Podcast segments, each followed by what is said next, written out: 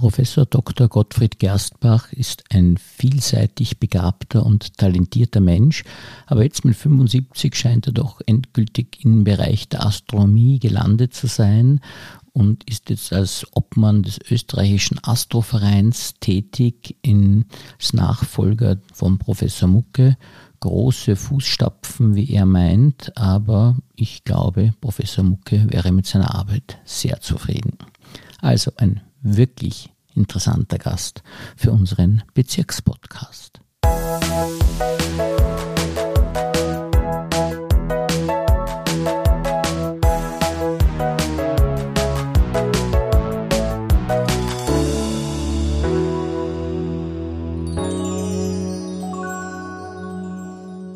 Herzlich willkommen, lieber Herr Professor Gerstbach, und vielen Dank, dass Sie sich für uns Zeit genommen haben. Ja, gerne. Ich bin schon neugierig, wie das Gespräch laufen wird. Ja, bei so gescheiten Menschen wie Ihnen ist es ja gar nicht so einfach. Ach Gott, weil gescheit. Jeder hat seine Dummheiten. äh, weil, äh, weil Sie ja Dinge machen, auch beruflich, die, äh, sage ich jetzt einmal, äh, normale Menschen gar nicht so leicht verstehen, was Sie da machen. Also wenn wir jetzt einmal ganz einfach beginnen, äh, könnte man sagen, Sie sind so eine Art äh, vom Staat weg gewesen, so eine Art Landvermesser gewesen, aber dann ist es viel komplizierter geworden. Ja, eigentlich wollte ich Arzt werden, ja. dann wollte ich Physiker werden und im letzten Moment habe ich das Studium Vermessungswesen gewählt. Ich bin aber dann zufrieden gewesen, ja, aber eigentlich, weil man damit mit Fernrohren zu tun hatte, jedenfalls früher. Und das hat sich inzwischen komplett gewandelt. Jetzt sitzen die auch vor dem Bildschirm. Es ist so gewesen, dass Sie äh, ja nicht lang ähm, mit, die, mit, der Vermessung sich zufrieden gegeben haben. Das würde ja noch jeder verstehen, wenn man sagt, Sie äh, vermessen äh, Dinge, sondern Sie haben hier hochkomplexe Dinge dann vermessen und sogar äh, etwas entdeckt, äh, äh, was sozusagen eine noch genauere Ermess Vermessung ermöglicht hat. Können ja. Sie darüber mal was erzählen? Ja, es ist vielleicht erstaunlich, aber man kann die Erde oder man konnte die Erde am besten mit Hilfe der Sterne vermessen. Das war schon in der Antike so, wo der Eratosthenes in Ägypten äh, festgestellt hat, die Sonne steht weniger hoch als am Wendekreis in bei den Nilquellen und daraus hat er die Größe der Erde bestimmt. Und heute, oder besser gesagt bis vor etwa 20 Jahren, hat man das am besten über Richtungsmessungen zu Sternen machen können, nämlich über die Lotrichtung. Mhm. Und die Lotrichtung steht ja überall senkrecht auf dem Meeresspiegel, grob gesprochen. Und wenn man die Lotrichtung genau vermessen kann, dann kann man die, die Form der Erde bestimmen. Und das habe ich bei einigen Projekten genau gemacht. So genau, dass es fast schon um Millimeter ging. Es ist so, was mir sehr imponiert ist, dass Sie ja jetzt nicht nur sage ich jetzt einmal, äh, sich mit diesen Vermessungsthemen beschäftigt haben, sondern auch ja auch mit geologischen Themen, nicht? Ja, ich habe durch die genaue Analyse von schwere, schwere äh, Störungen auch etwas über den geologischen Untergrund, speziell im Wiener Becken, herausfinden können. Zum Beispiel, dass das sogenannte Schwächerter Tief, viele werden jetzt nicht wissen, dass das Wiener Becken bis zu sieben Kilometer tief geht und das ist mit Schotter gefüllt aus früheren geologischen Zeiten. Und da gibt es ein Schwächerter Loch, das wurde bisher mit fünf Kilometer Tiefe angenommen. Dort ist kein Erdöl, dort hat man nicht hingebohrt. Und ich bin drauf gekommen, dass es sechs Kilometer tief ist. Ist nicht weltbewegend, aber für mich war das hochinteressant. Sie sind eben durch, also dadurch äh, zu diesen geologischen Themen gekommen und eben aufgrund der Vermessungstechnik dann irgendwie auch auf die Astronomie die ja nicht ursprüngliche Fach war, nicht? Aber die Geodäsie, die Vermessungskunde ist von alters her sehr mit Sternmessungen verknüpft. Und insofern habe ich schon im Studium mit, mit den Sternen zu tun gehabt und vor allem dann mit Satelliten. Aber es ist so, dass natürlich die Astronomen, es ist eine andere universitäre Richtung als die Vermesser, nicht? Also sie sind da, haben da ein bisschen gewildert an einem anderen Revier auch, nicht, wenn ich das so sagen darf. Nicht? Gewildert, nein.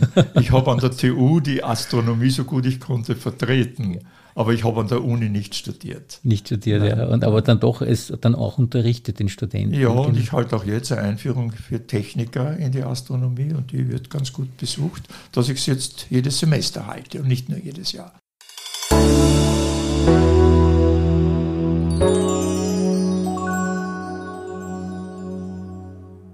Also das ist das Dritte, was mir sehr imponiert hat, wenn jetzt sind, also okay, die Vermessung, dann eben äh, die, die Richtung, Richtung Astronomie und dann auch äh, die Geologie und dann äh, ist es ja auch so, dass sie sehr technikaffin sind, weil sie sich auch mit technischen Geräten da auch sehr beschäftigen. Da haben sie auch, was jetzt äh, Navigation und diesem Bereich betrifft, sind sie auch spezialisiert. Ne? Naja, nicht mehr. Ich, ah, seit, seit ich in Pension nicht, bin, verfolge ich die technische Entwicklung nicht mehr so genau. Ja. Aber was, auf was ich sehr stolz bin, ist, dass ich einer der ersten war, der in der Vermessungskunde CCD-Methoden ja, genau, eingeführt ja. hat. In der Zwischenzeit bin ich nicht mehr am letzten Stand. Das entwickelt sich so rasant. Aber ein bisschen schaue ich noch drauf, dass man da mit Online- und digitalen Methoden auch was auf die Reihe bringt. Ja, und wenn man so breit aufgestellt ist, dann muss man sich ja dann irgendwann auch spezialisieren, weil es ja schon gar nicht mehr möglich, wie Sie richtig sagen, da am Laufenden zu bleiben. Und Sie sind jetzt, wenn ich es richtig verstehe, dann doch auf die Astronomie äh, mehr fokussiert. Ich bin seit der, seit der Pension, also mit der, mit der Emeritierung an der TU, ich bin AU-Professor dort gewesen, ähm, bin ich gefragt worden, ob ich diese Einführung in die Astronomie halte. Vor mir hat das ein Berufsastronom gemacht und ich habe schon ein bisschen überlegt, weil die physikalische Seite, die ist nicht so stark vertreten bei mir. Und dann habe ich doch Ja gesagt, weil ich gerne Leute auf neue Ideen bringe und sie für umfassendes Wissen motiviere. Und das hat mich dann am meisten gereizt. Deswegen freut mich sehr, dass in meiner Wahlvorlesung äh, alle möglichen Studienrichtungen vertreten sind. Ja, und was mir eben ganz besonders gefällt, ist nämlich ihr Hang zum Volksbildner, weil sie jetzt nicht nur in, äh, mit den großen Geistern an der Universität äh, korrespondieren, sondern eben auch äh, mit den, äh, sagen wir mal, Amateurastronomen äh, und auch Interessierten und jetzt sogar in absehbarer Zeit mit Kindern, denen sie auch äh, die Welt der Astronomie irgendwie näher bringen wollen. Für mich ist ja faszinierend, dass wenn ich mit Kindern in, am Sterngarten zu tun habe, äh, dass dort sofort die, die Frage nach dem schwarzen Loch kommt. Das hören die Kinder anscheinend schon im Kindergarten. Und ich möchte sie ein bisschen zurückführen zum wirklich naturnahen. Die schwarzen Löcher sieht man ja nicht. Aber das ist ein Thema, das jedes Kind interessiert. Das, ist, das hängt man schon zum Hals heraus manchmal. Ja. Und es ist wirklich nicht leicht, sie dann auf den Sternenhimmel, so wie man ihn sieht, zurückzuführen. Und das ist der Hauptgrund, warum ich nächsten Samstag diese Kinderführung im Sterngarten mache. Zum ersten Mal seit, ja, seit Jahren. Das hat Professor Mucke einmal gemacht, aber war kein Schwerpunkt. Werden wir schauen, was daraus wird. Wenn 20 Eltern und 40 Kinder kommen, wäre das schön. Wenn es die Hälfte ist, genügt es auch. Aber wenn es 100 sind, dann weiß ich nicht mehr, wie ich es mache. Ja.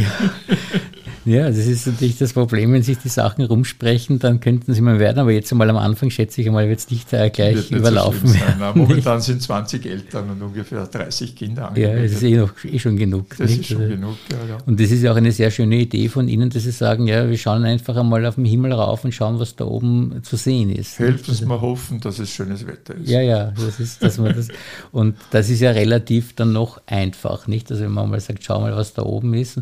Was ist so das Wesentliche, was Sie den Kindern da vermitteln wollen, jetzt, wenn sie äh, auf den Himmel raufschauen? Bei Tag möchte ich ihnen ein Gefühl geben, warum es Jahreszeiten gibt und dass die Sonne ganz verschieden hoch steht zum Mittag und dass sie nicht immer im Osten aufgeht und im Westen untergeht. Es kann um 90 Grad, 45 mhm. Grad nach rechts und links variieren, je nach Jahreszeit.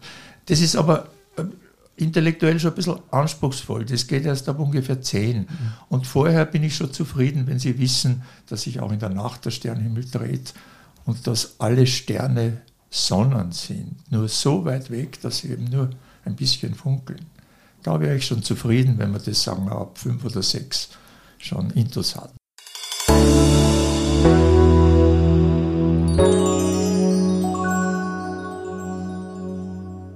Gibt es irgendetwas, äh, so, wo Sie sagen, ja, das empfinden Sie als besonders spannend am Sternenhimmel? Äh, weil es gibt ja da ganz unterschiedliche Themen, die sich die Leute hier vornehmen, bis zu den Aliens und so weiter. ja, was das werde ich auch öfters gefragt. Ja. ja. Und was ist so Ihr spannendste oder, oder auch die Meteoriten, die vielleicht ja, einmal einschlagen? Ja. Also was ist für Sie so das Spannendste? Also die einschlagenden Meteoriten, das versuche ich die falls jemand Angst hat, ihnen zu nehmen. Mhm. Über die Straße gehen ist ungefähr eine Million Mal gefährlicher, als auf so einen mhm. Einschlag zu warten. Mhm. Äh, spannend. Ja, für mich sind die, die Sternschnuppen spannend. Deswegen mhm. machen wir auch mindestens zwei Sternschnuppennächte im August, da waren, die waren gut besucht, allerdings das Wetter war nicht so schön heuer. Letztes Mal waren 150 Leute da, mhm. rund um, die, um diese Plattform im Sterngarten am Georgenberg. Naja, und die Begegnung von Planeten, wie sie letzten Dezember war zwischen Jupiter und Saturn, das ist etwas, was auch mich jetzt nach so vielen Jahren Astronomie immer noch fasziniert. Und dann dazu erklären, dass die Planeten unterschiedlich schnell wandern, je nach ihrem Abstand von der Sonne und daher sich hier und da nur begegnen am Himmel. Das ist für mich etwas Meditatives und gleichzeitig Spannendes. Mhm. Und sind Sie auch ein bisschen abergläubisch, dass Sie sich auch was wünschen, wenn Sie eine Sternschnuppe sehen, oder kommt das nicht vor? Nein, bin ich nicht, aber ich mache die Leute darauf aufmerksam, dass sie sich was wünschen dürfen, allerdings vorher nichts reden. Das ist so der, der Schmäh, den ich ganz gern anbringe. Ja, genau. Und ähm, äh, sind Sie äh, schon so ein gescheites Kind gewesen eigentlich oder ist das erst später gekommen? Das ist so, oder waren ja, Sie in der Schule schon gut oder wie war das bei Ihnen? In der Schule war ich nur einige Jahre gut und in der Pubertät dann absolut schlecht. Ich, hab's, ich wollte eigentlich Optiker werden und mhm. mein Vater hat gesagt, nein, du bleibst in der Schule und du machst Matura. Dann war ich eigentlich angefressen. Aber ich habe mir schon den Optiker ausgesucht, bei dem ich Lehrling sein will. Ja. Mhm. Na, aber es ist halt dann anders gekommen. Na, als gescheit will ich mich nicht sehen, aber interessiert an allem Möglichen. Ich bin zum Beispiel am Bauch gelegen und habe den Ameisen zugeschaut, wie sie sich gegenseitig bekämpfen, die verschiedenen Ameisenstämme ja, und Blüten unter der Lupe angeschaut und natürlich den Himmel schon auch, ja. ja. Aber ich kann mich nur gut erinnern, der erste Satellit, das ist ja in der Zeitung gestanden, Sputnik 2, äh, glaube ich, war es, den man besser gesehen hat.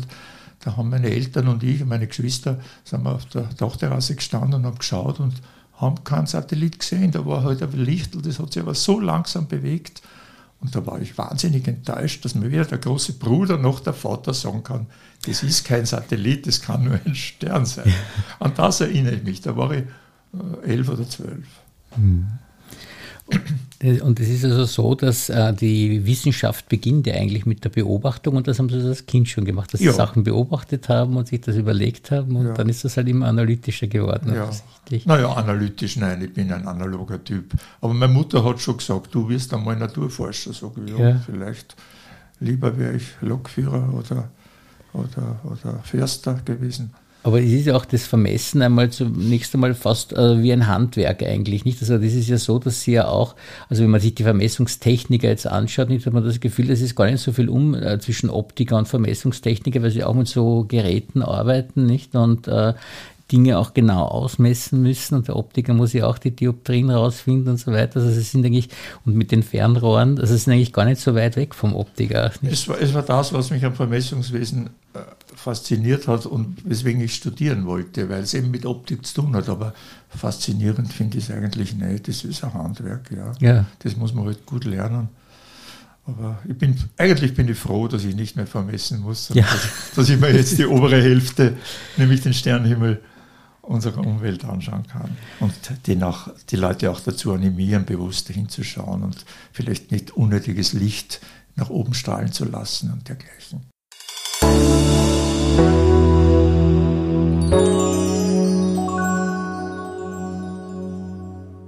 Man merkt auch, dass Sie sehr ein, ein sehr umweltbewusster Mensch sind. Äh, wenn Sie jetzt äh, Politiker werden äh, für einige Zeit, was wären so die wichtigsten Punkte, die Sie äh, einführen würden, bevor Sie wieder rasch abgewählt werden würden? Seit 30 Jahren wird von der Schnellbahnstation Maxing, wo ich wohne, mhm. geredet. Das ist noch immer nicht. Die Wünsche hat immer sehr schnell und da würde ich mhm. das Budget entsprechend aufstocken. Äh, vor allem würde ich diese wahnsinnig diese Stadtpanzer, wie manche sagen, die SUVs mhm. so stark besteuern, dass sich wirklich jeder überlegt, ob er es in der Stadt braucht. Mhm. Nein, in der Stadt braucht man es nicht. Ja. Ich finde es ein, ein, Ärgernis, mhm. dass in der Stadt ein Mensch mit 70 Kilo eineinhalb Tonnen durch die Gegend chauffiert, damit er von einem Ort zum anderen kommt. Ich, mhm. man kann sie nicht verbieten, aber da würde ich wirklich äh, schauen, was kann man dagegen tun, dass der, die Vernunft da wieder einkehrt mhm. und die Relation zur eigenen Körpergröße und zur Masse, die man in Bewegung setzt. Und ich würde wahrscheinlich auch eine Art, wie heißt das, äh, Stadtzoll, wie heißt das? Also Maut oder so. Stadt, Stadtmaut einführen. Ja. Mhm. Aber wenn ich das tun würde, ist klar, dass ich kein zweites Mal gewählt würde. Ja. Das ist das Problem, glaube ich, überhaupt der das Politiker. trauen sich ja viele nicht, das genau. zu tun, was sie für richtig halten. Ja, ja, weil es gar nicht geht, weil wenn man es dann macht, wird man abgewählt und der andere wird gewählt, wo man auf keinen Fall will, dass der gewählt wird. Oder seine eigenen äh, Ideen ja. nicht mehr weiterführen kann. Ich glaube gar nicht, dass die Konkurrenz so wichtig ist, sondern die Leute, die sich für die Politik entscheiden, und das ist ja ein schwerer Job, man wird ja nur ja, geschimpft, ja, ja. dass die gerne ihre Ideen durchsetzen wollen mhm. und auch deswegen wiedergewählt, nicht, nicht nur aus mhm. Machtgründen. Wobei auch Macht nichts Schlechtes ist im Prinzip. Ne? Ja. Obwohl Sie doch eher so ein Mensch sind, der zur Demokratie neigt, weil Sie auch den Astroverein jetzt übernommen haben von ja. Herrn Professor Mucke ja. und hier auch jetzt neue Wege gehen wollen. Ja, das ist eine Riesenherausforderung. Der Professor Mucke, der den Astroverein de facto geleitet hat, als Geschäftsführer, nicht als Obmann, äh, der hat ihn 60 Jahre geleitet. Das ist unglaublich. Er ist mit 85, glaube ich, vor zwei Jahren gestorben. Und nach dem einen Verein zu leiten, das ist, un, das ist nicht möglich. Ich, keiner kann in diese Schuhe hinein. Ich muss meine Schuhe verwenden. Und die größte Herausforderung war, äh, nach diesem fantastischen Mann, der so viele Ideen hatte und der so viele Leute motivieren konnte, da jetzt Mitverantwortung zu fördern. Die Leute sind gewöhnt gewesen bei ihm. Hermann Mucke sagt es und das ist eine super Idee, also die allermeisten natürlich nur. Und sie haben gerne mitgetan. Und jetzt muss ich schauen, dass sie aus sich heraus mittun. Das ist ganz was anderes. Und es hat eine Zeit gedauert, in den Vereinsvorstand Leute zu kriegen, die sich selber mit ihren Ideen einbringen. Das war bisher nicht üblich. Und das ist die, die größte Schwierigkeit, die ich mit diesem an sich fantastischen Verein habe. 750 Mitglieder über ganz Österreich verstreut, allerdings mit Schwerpunkt in Niederösterreich. Und die zu einem ungewohnten demokratischen Verhältnis zu bringen. Ich bin auch einer, der gerne bestimmt, aber die Leute sollen mitbestimmen. Das ist immer ein, ein, eine Gratwanderung. Wie weit bringt man sich selber ein, wie, lang, wie, wie weit kann man anderen ihren Platz lassen und, und fördern.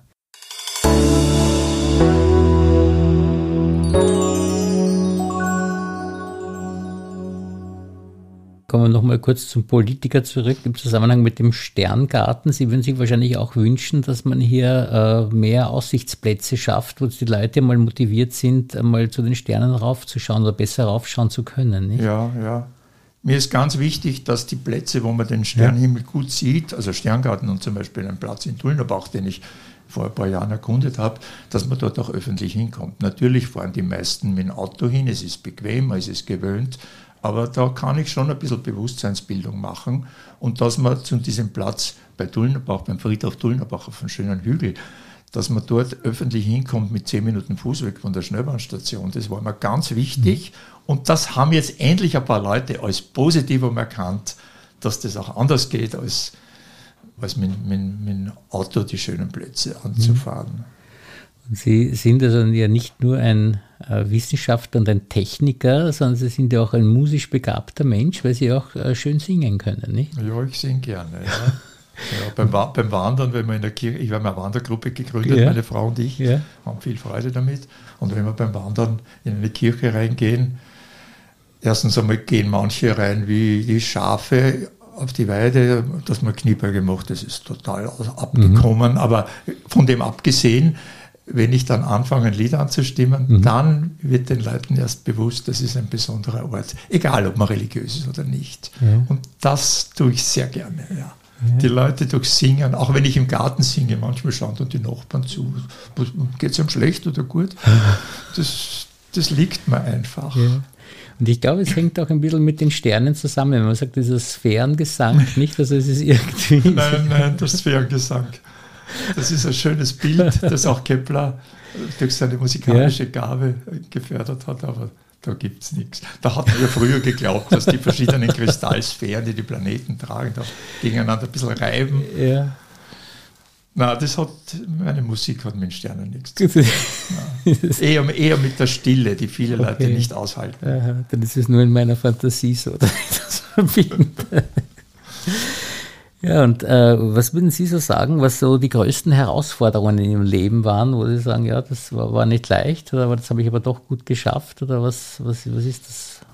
Die größte Herausforderung habe ich versäumt, nämlich in meiner heftigsten Berufszeit viel mit den drei Kindern mhm. mich zu beschäftigen. Das habe ich leider großes versäumt. Meine Frau ist in der wichtigsten Zeit daheim gewesen, aber jetzt kann ich es mit unserem jüngsten, der sechs Enkel, nachholen. Ja. Das ist aber oft so, dass sich eben Beruf und Familie nicht so leicht vereinen. Also man sagt das immer, ja, das geht schon irgendwie. Aber Na, es geht inzwischen ein bisschen besser, weil es ja. bewusster ist ja. im Kopf der Männer. Mhm. Aber damals vor 40 Jahren, ja, mhm. war das einfach noch nicht allgemein gut, dass die, ja. Väter, die Väter auch geben sollen. Ja, nicht nur am Wochenende. Und ist der Schaden aber nicht irreparabel, sondern nein, also nein, ich bin sehr froh, dass alle unsere Kinder und auch unsere Enkel wohl geraten sind. Das ist ein Geschenk, für das ich nicht genug dankbar sein kann. Vielleicht noch zum Abschluss unseren äh, Fragebogen ganz kurz ein paar äh, Dinge. Ich hätte noch viel zu erzählen. Ich möchte die Leute animieren, zum Sterngarten zu kommen, unsere Online-Vorträge im Astor-Verein anzuhören. Da haben wir viele neue Mitglieder durch die Corona-Krise. Das mhm. ist zwar ein trauriges Kapitel, aber dadurch, dass wir die Vorträge online machen, mhm. alle zwei Wochen, haben wir in den letzten eineinhalb Jahren 80 neue Mitglieder bekommen ja. und auch junge dabei. Ja. Und das macht mir Freude und das wollte ich jetzt in dem Interview unbedingt anbringen. Ja, ja, da haben Sie völlig recht. Und es ist so, äh, dass äh, ja durch Corona, das habe ich jetzt schon von einigen Geschäftsleuten gehört äh, und Unternehmern halt gehört, dass da eben auch neue Wege gegangen wurden, die ja. durchaus erfolgreich waren. Ja, ja, es ist schwierig. Also meine ja. Vorlesung auf der TU mhm. online zu halten, das ist viel Arbeit gewesen. Ja. Da musste ich mich wirklich doppelt so lange vorbereiten, wie die mhm. Vorlesungen gedauert haben. Aber jetzt habe ich es und jetzt bin ich zufrieden. Und vor allem kann ich mehr Leute ansprechen als ich kann neue Mitglieder mhm. vom ASTO-Verein als ja. quasi Gasthörer ja. zu meiner Online-Vorlesung bieten. Ja. Da kriegen sie ein bisschen mhm. Einführung. Mhm. Das macht Freude, aber viel Arbeit.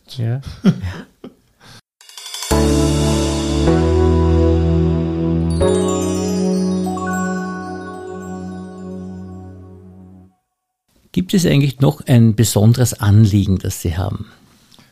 Ja, das ist die sogenannte Lichtverschmutzung. Äh, es gibt ja rund um Wien noch einige Plätze, wo man die Sterne sieht, die Milchstraße fast nirgends mehr. Und das ist eigentlich völlig unnötig, dass wir so viel Licht in den Städten haben. Es ist aber nicht nur die Straßenbeleuchtung, es sind drei, vier, zwei Drittel Industriebauten und Privatscheinwerfer, die irgendwo hinleuchten, nur nicht dorthin, wo man das Licht braucht. Ich bin froh über die neuen Lampen, die halbkugelförmigen in Wien, aber es sollte viel dunkler sein. Und wir machen uns auch selber Schlaflosigkeit durch die maßlose Lichtflut. Ich bitte alle Zuhörer zu überlegen, ist meine Außenbeleuchtung sinnvoll? Leuchtet die vielleicht unnötig in den Himmel? Der Stephansdom wird von unten beleuchtet mit vier Scheinwerfern. Natürlich verteilt sich das Licht dann oben, aber Vielleicht kann man den so richten, dass er nur den Turm anleuchtet und nicht die Luft darüber.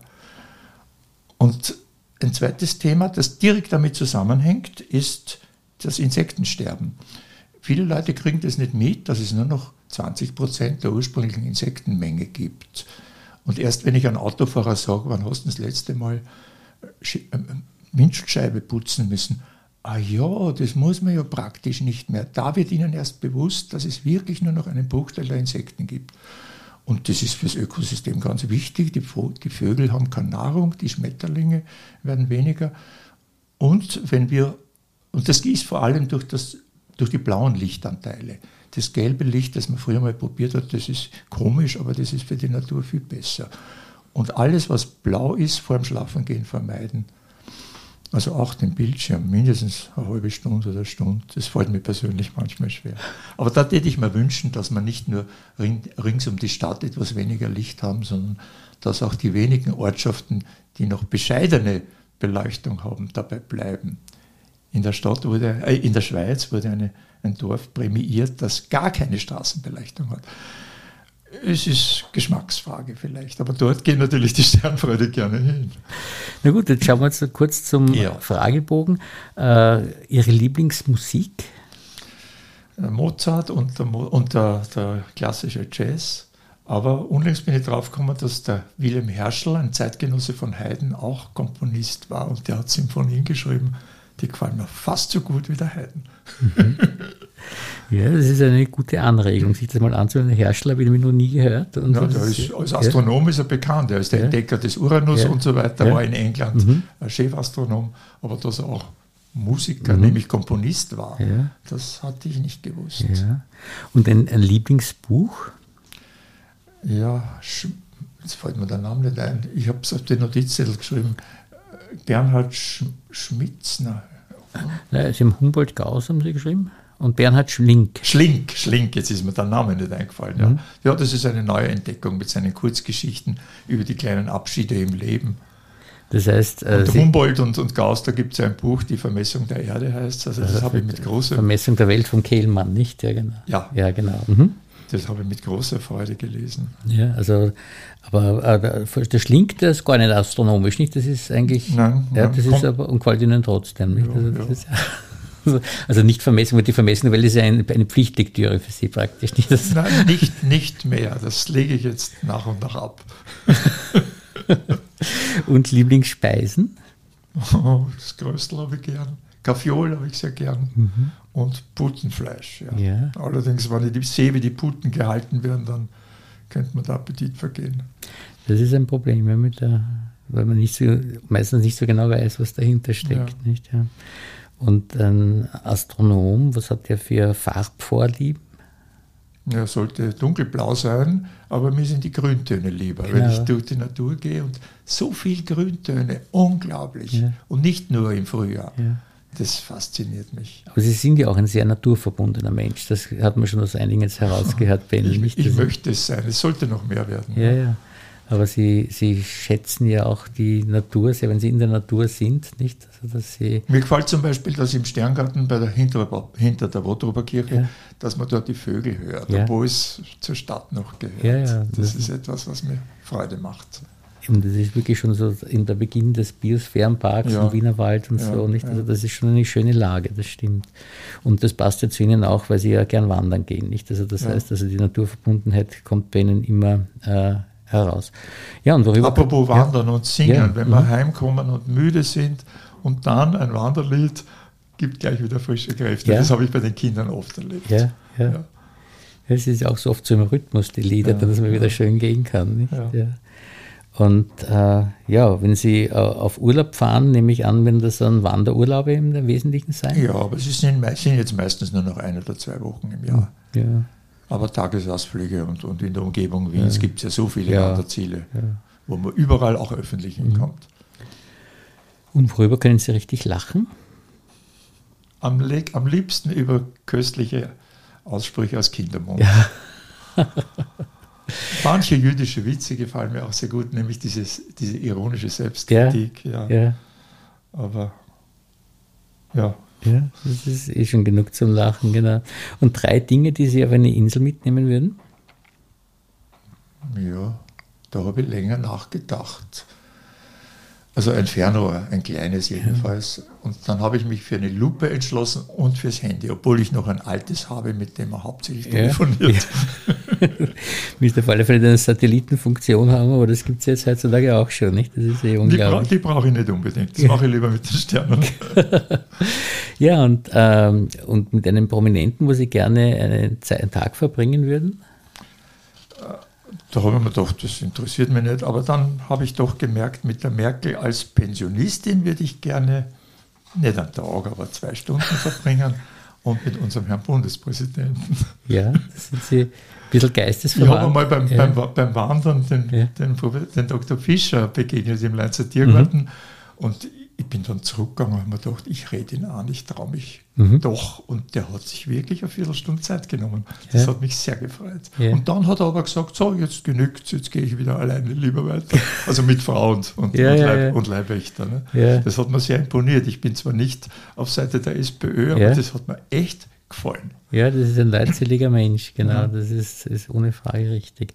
Ja, und Sie eigentlich auch, nicht? Also Sie sind auch einer, der, wie gesagt, jetzt auch mit dem Verein und so auf die Menschen zugeht und, ja. äh, und sehr viel bewegen will. Das ist eine totale neue Erfahrung in meinem Alter. Ich bin jetzt 75 und ich war zwar auch teamfähig, aber mehr Einzelkämpfer in meinen mhm. Forschungsprojekten. Und ich war nie Mitglied in einem Verein und dann soll ich gleich Obmann werden. Ich habe gedacht, das kann ich nicht. Und dann im Laufe der Monate habe ich gemerkt, oh ja, das kann ich und das gibt mir neue Ideen und bringt eine neue Farbe in mein Leben. Ja, das spürt man sehr, sehr deutlich. Und ich wünsche Ihnen alles, alles Gute dafür und danke Ihnen sehr für dieses wirklich sehr interessante Gespräch. Gerne, ja. Ich hätte noch gerne ein paar Sachen angebracht, aber jetzt ist es mir nicht mehr wichtig.